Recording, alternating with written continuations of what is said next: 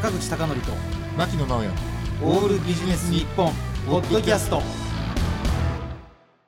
坂口孝則と牧野直哉のオールビジネス日本。今日のテーマは大胆に転んだけど結果的には良かった話。おもう何十年ぶりだろうっていうぐらいにちょっと私大胆に転んだんです。はい、それもうん、銀座の銀座。すき家橋交差点あのほぼ真ん中で。あそこで？そう。はいはい。それもものすごい恥ずかしくて。東京のど真ん中そうそうそうそう。で最近ちょっとあの顧客訪問する関係であそこを通ることがあるんですけど転んだ後にね同じとこ通ったら俺なんでここで転んだんだろうっていうふうに思ったんですよ。自己分析、うん。で別に酔っ払ってたわけでもないし、うんというふうに気にしながらも、まあ、なんでだろうなと思ってたんですけどちょっとねやっぱりすごく気になっていてそしたらねまあやっぱちょっと気にするって大事なんだなと思ったのは、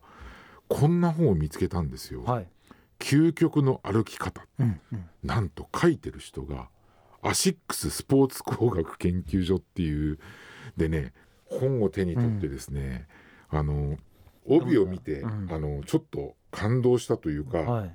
あこの本だと思ったんですけど、ね。足型と歩き方は50歳で一変するまあね要は何を言いたいかっていうと、この本曰くですよ。この本曰くで20歳から50歳までっていうのはあんまり人間のこう歩くこう機能っていうかそれはあんまり変わんないんだけど、うん。50歳超えると変わるんですって。うっんていうことが書いてあってなんかめちゃめちゃ納得して、うん。でやっぱりその運動してない人はそのウォーキングから始めましょう、ウォーキングを45分続けましょうみたいなこと書いてあっていやめちゃめちゃ納得してね。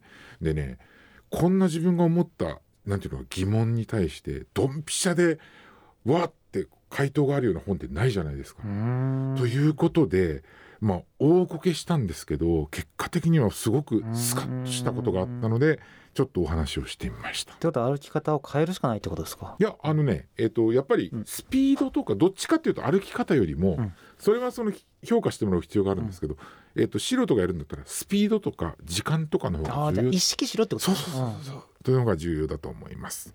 ということで、えー今日のテーマですが大胆に転んだけれども結果的には良かった話ということでお伝えしました。坂口孝則と牧野直哉のオールビジネス日本ポッドキャスト。今回はここまで。次回もお楽しみに。